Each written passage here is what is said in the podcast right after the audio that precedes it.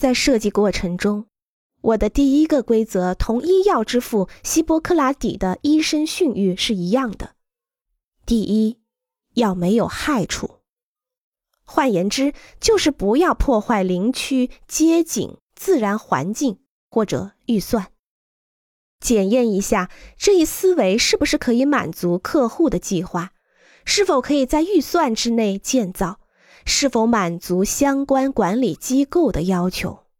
然后你应该看看，对于使用者和周围的人们，这一建筑是否最大限度的带给他们欢心。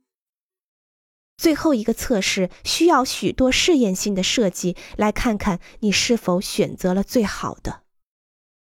你可以比较一下其他类似标准的建筑，亲自去看，或者到图书馆去查询。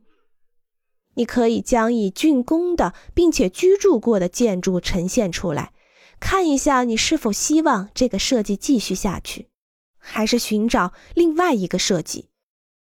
思维是你最重要的设计决定因素。制作它，检验它，把它钉在你面前的墙上，朝着它去努力。如果可以的话，在概念图的下方描述并介绍它。一个简单的形容词列表就可以指向方向，让他在那里待一会儿。